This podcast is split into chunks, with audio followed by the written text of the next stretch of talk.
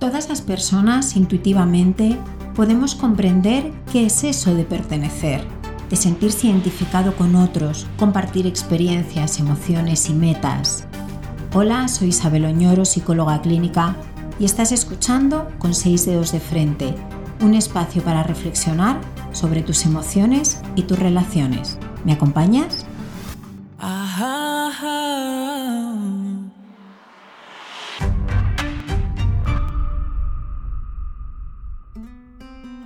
Pertenecer genera una conciencia de formar parte de un grupo en el que adquirimos modelos de referencia que influyen directamente en nuestra identidad personal y cultural. Es un proceso inconsciente, silencioso, que va desplegándose dentro de nosotros con diferentes ritmos y en distintos momentos de nuestra vida. La representación de nosotros mismos que se va perfilando en nuestro interior es en gran parte consecuencia de todos aquellos grupos en los que hemos estado y estamos incluidos y de los que nos sentimos formando parte. Tu identidad se construye en la interacción con otros. Un niño en interacción con su familia comienza a esculpir la base de lo que será su personalidad. La identidad es un fenómeno subjetivo que contiene un fuerte componente emocional relacional. La formación de la identidad implica un proceso de reconocimiento y valoración de la propia individualidad, por lo que se asocia muy estrechamente a la autoestima. Por oposición, no pertenecer hace que un sujeto se sienta excluido y esto es nefasto para su bienestar emocional. Una persona sin vínculos, sin grupos a los que se sienta unida, experimentará soledad, aislamiento, inseguridad y una profunda tristeza. El sentido de pertenencia es definido como un sentimiento de arraigo e identificación de un individuo con un grupo o con un ambiente determinado. En la conocida teoría de la pirámide de las necesidades humanas de Maslow, la necesidad de pertenencia a un grupo se consideró la segunda necesidad humana más importante después de las necesidades fisiológicas. Las experiencias y prácticas cotidianas que vas desarrollando dentro de tus espacios vitales, con tus amigos del colegio, tus colegas en el trabajo, los compañeros de la clase de yoga o con los que tienes un equipo de fútbol, tu familia, en definitiva, tus distintos grupos de pertenencia que te acompañan en este viaje de la vida, irán modelando en tu interior un conjunto de sentimientos, percepciones, deseos y necesidades, hábitos, preferencias estéticas, creencias religiosas, incluso los prejuicios y estereotipos que pueden despertar en ti otros grupos.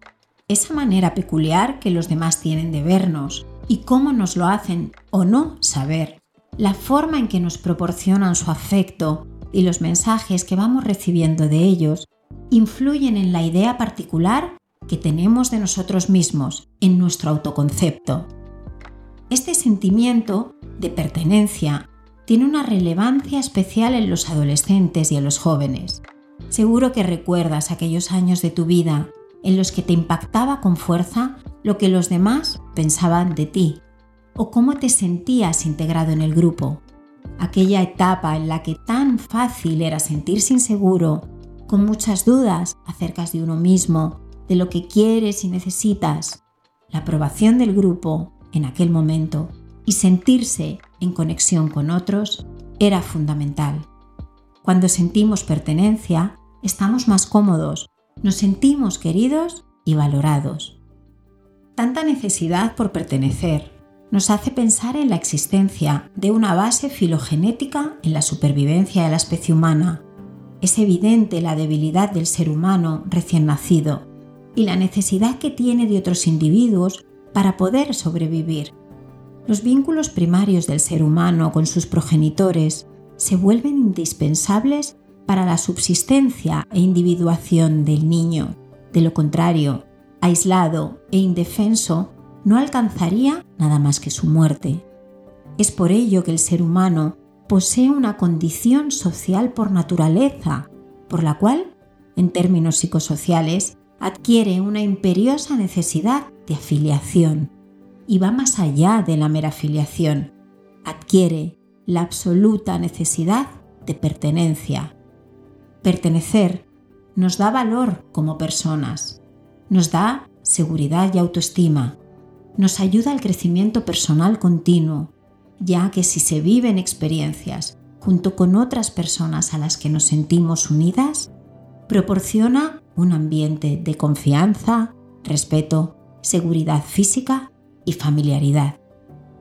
Esta familiaridad genera sensación de control externo e interno, una idea de nosotros mismos pudiéndonos manejar con un mundo que conocemos y que nos es predecible, donde incluso podemos anticipar las expectativas que los demás pueden tener sobre nosotros. Pertenecer nos da la oportunidad de participar en ritos, rutinas, actividades junto a otros individuos. Nos aporta apoyo y cuidado en los malos momentos. Generalmente, cuando actuamos en grupo, compartimos metas, objetivos, sumamos fuerzas en una misma línea y tenemos la posibilidad de compensar las debilidades de cada uno de nosotros con las fortalezas de quienes nos acompañan, poder aprender de ellos y crecer en cooperación. Ahora bien, uno de los grandes desafíos será poder preservar nuestra individualidad dentro del grupo, lo más genuino de nosotros mismos. Necesitamos pertenecer al grupo, al tiempo que necesitamos que el grupo tolere y respete que somos individuos autónomos. No hay nada tan poco homogéneo como los seres humanos que forman parte de un mismo grupo. De hecho, la paradoja es que aquello que es más característico de nuestra personalidad y que incluso nos diferencia del resto puede ser nuestra cualidad más apreciada en el grupo.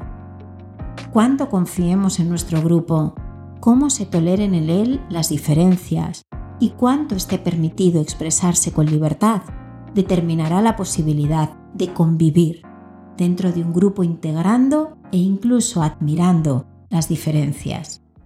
Muchas veces en nuestra vida diaria puede que incluso sin ser conscientes relajamos nuestro criterio para no nadar contracorriente y evitar posibles conflictos.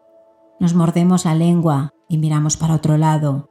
Asentimos mientras nuestro interior arde en oposición. O hacemos algo que cuando lo reflexionamos con posterioridad sentimos como ajeno. La influencia del grupo es abrumadora. El poder que puede llegar a tener nosotros es sorprendente.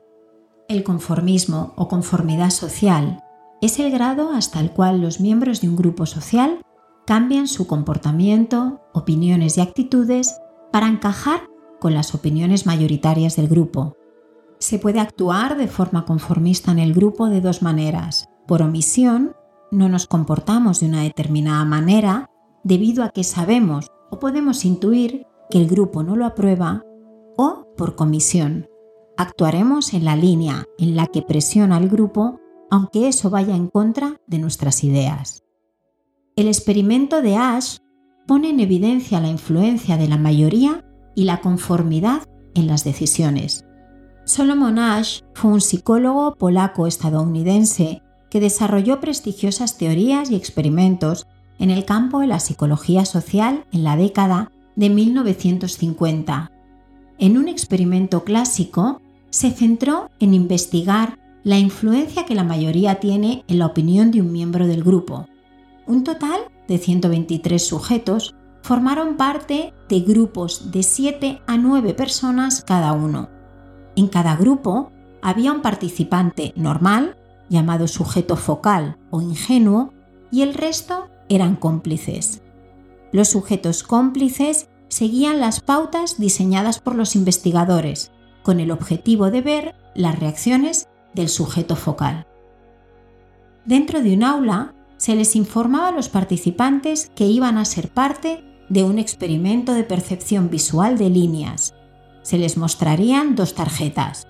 En una aparecería una línea vertical y en la otra tres líneas verticales de distinta longitud, Los participantes deberían entonces indicar cuál de las tres líneas de la segunda tarjeta tenía la misma longitud que la línea estándar.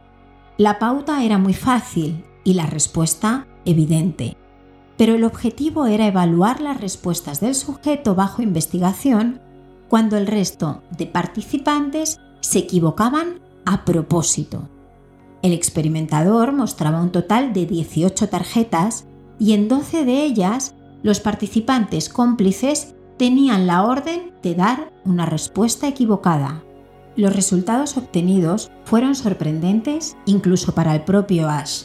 A pesar de que la tarea era muy sencilla, se produjo una elevada tasa de conformidad social. Cuando los cómplices seleccionaban la opción incorrecta, un 37% de las veces los sujetos ingenuos también se equivocaban. Hay una evidente equivocación consciente influenciada por el resto de los participantes cuya respuesta estaba manipulada. Como vemos, los sujetos experimentales dieron respuestas incorrectas en una tercera parte de los ensayos críticos, lo que no ocurría prácticamente nunca si se realizaba la tarea en solitario y por tanto sin conocer las opiniones de los demás. La mayor parte de los sujetos señalaban que se habían dejado llevar porque consideraban que la mayoría estaba en lo cierto y que ellos estaban equivocados debido a que no habían entendido bien las instrucciones o a que su agudeza visual no era buena. Solo un sujeto, de los que siguió el criterio de la mayoría, creyó que las respuestas eran correctas. Cuando somos niños, la mayoría de nuestros grupos de pertenencia están mediatizados por la intervención o decisión de un adulto. Nuestros padres eligen a qué colegio vamos a ir y por tanto ya hay cierta selección del perfil de chicos o familias con las que vamos a interaccionar. De igual medida, ellos elegirán si tocaremos el piano o dedicaremos nuestras horas extraescolares a aprender alemán o a jugar con los niños del barrio en el parque de la esquina, o si iremos a natación, al polideportivo público o a un club deportivo privado. Lo complicado llega cuando nos vamos haciendo mayores, cuando ya somos adultos y tenemos que elegir, que conforme se construye nuestra identidad, nuestra ideología, la manera como queremos estar en el mundo, podemos comenzar a sentirnos menos identificados con algunos grupos de nuestra infancia y vamos descubriendo otros nuevos lugares de identificación. A veces esa separación entre aquello que uno creía su mundo y la identidad que experimenta de adulto es tan grande, tan disonante emocional, cognitivamente, que se puede llegar a producir una crisis de identidad, una confusión honda y dolorosa acerca de lo que uno quiere y a dónde necesita pertenecer. Hace unos días me decía un paciente en una sesión de psicoterapia, ahora me he dado cuenta de que da igual en cuál de los dos grupos esté. En realidad, pertenezco a mí mismo. No tengo que decidir entre uno u otro. Puedo quedarme con lo bueno que me aportan los dos. Pero tengo claro ahora, ahora sí, que la seguridad más importante va a estar dentro de mí mismo. Te recomiendo, si me estás escuchando en este podcast, que busques ese sano equilibrio entre pertenecer y cuidar tus grupos y no renunciar a ti mismo, a la esencia más genuina que te hace ser así, como tú eres. En el próximo podcast hablaremos de la percepción, de la complejidad de nuestros sistemas perceptivos y de cómo el todo es algo más que la suma de sus partes. Espero que te haya servido. Si te ha gustado, compártelo. Sígueme en Spotify, Google Podcast, Apple Podcast, Anchor y con 6 dedos de frente.com.